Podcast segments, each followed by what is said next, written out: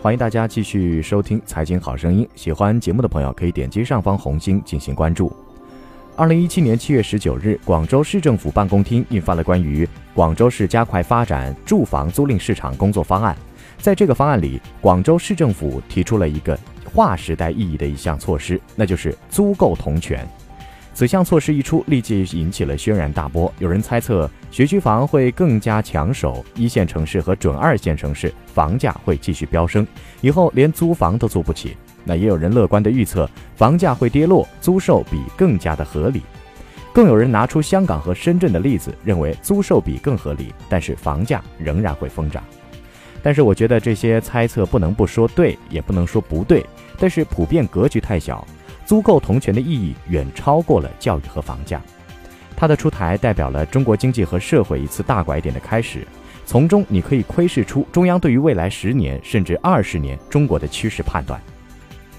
第一点，房价不论是跌涨都已经不重要了，咱们还是来说一说房价吧。根据方案，凡是具有本市户籍的适龄儿童、少年、人才、绿卡持有人、子女等政策性照顾借读生，符合市及所在区积分入学安排学位条件的来沪人员随迁子女，其监护人在本市无自有产权住房，以监护人租赁房屋所在地作为唯一居住地，且房屋租赁合同已经登记备案的，都可以由居住地所在区教育行政主管部门安排到义务教育阶段学校就读。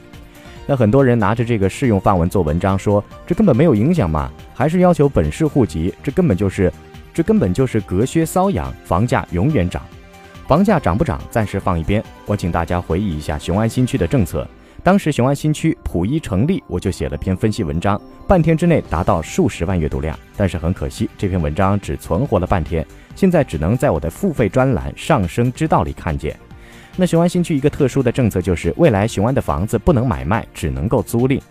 今年七月还有一件事情，上海市国土局官网发布了两宗地块的挂牌出让公告，这两宗地块的土地用途均为租赁住房，也就是说，所建物业只能够用于出租而不得出售，要求竞得人需百分百自持七十年。这也是上海在全国首次推出租赁住房的用地。雄安新区对应北京，北京行动了，上海行动了，广州也行动了，还有深圳。深圳呢一直走在改革前列，行动更早。北上广深都动了，这绝不是孤立的行动。那长期以来，人们形成一种概念呢，就是房子是刚需，丈母娘推高了房价。很多人把房价居高不下、房地产泡沫归结于政府和房地产商的合谋。可是，请大家自问一下，如果没有那些每个新楼盘开涨拥炒的人群，没有买买买的普通大众，房价能是今天这样吗？雪崩的时候有片雪花都不是无辜的，所以说房价到今天，政府、房地产、群众都是有责任的。那谁说租的房子就不能结婚？谁说房子一定要靠买呢？其实长期以来，中国的租房者无人权。那还记得《欢乐颂》里樊胜美那三个租房的姑娘吗？曲筱绡在隔壁开 party，这三个租房的姑娘打电话给物业，物业根本就不搭理。要是自己买的房，物业能不管吗？这就是中国租房者的真实写照，租房者要被政府、物业、房东、邻居集体来歧视。那更重要的是，房子是跟教育、医疗等各项福利绑定的，所以房子必须买，咬着牙把三代人的钱榨干也要买，这就是刚需。房子过去在中国不仅仅是房子，房子是金融，房子是教育，是医疗，是一切。北上广深的行动显示出了中国高层精英的决心，会持续增加房子的租赁供给，而且相信会不断的改善租户的地位。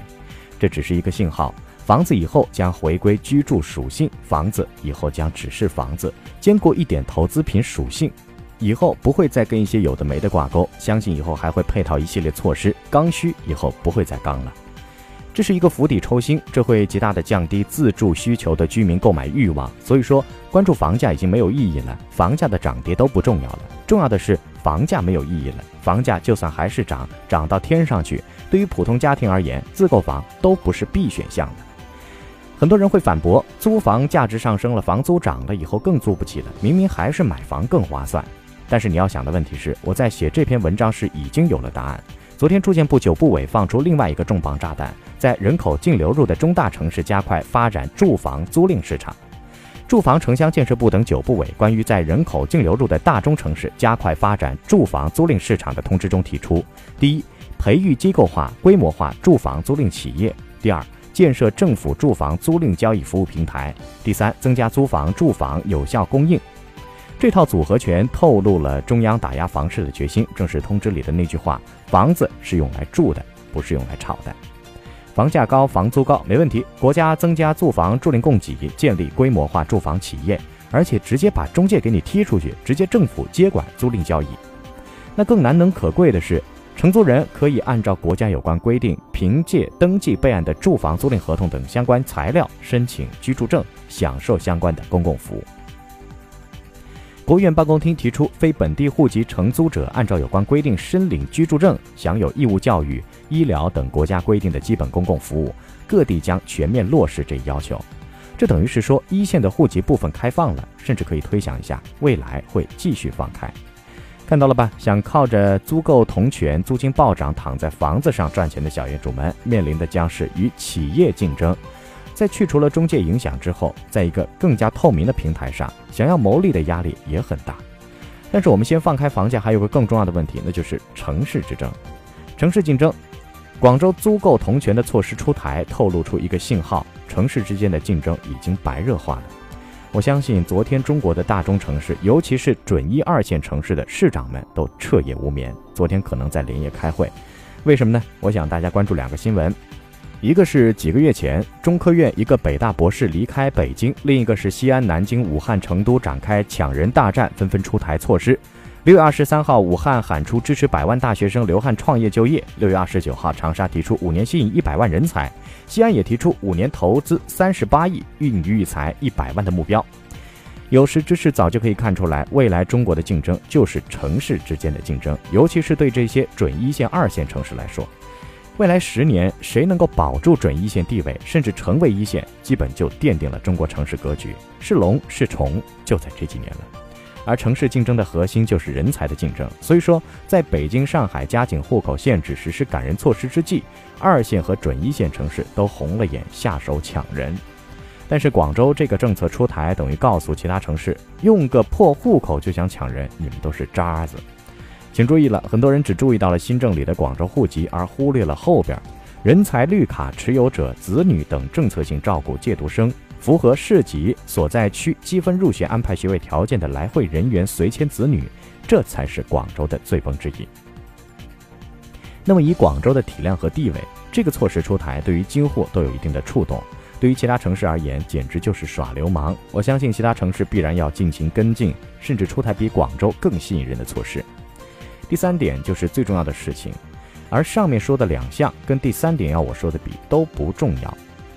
中国重要城市之间的竞争透露出一个最重要的信号，那就是中国的竞争经济将要从人口红利转型为人才红利型，人才会越来越贵。